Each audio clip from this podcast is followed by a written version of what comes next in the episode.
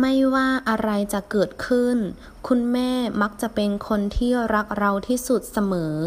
不管发生什么事妈妈永远是最爱我们的人ไม่ว่า不管无论เกิดขึ้น发生ที่สุด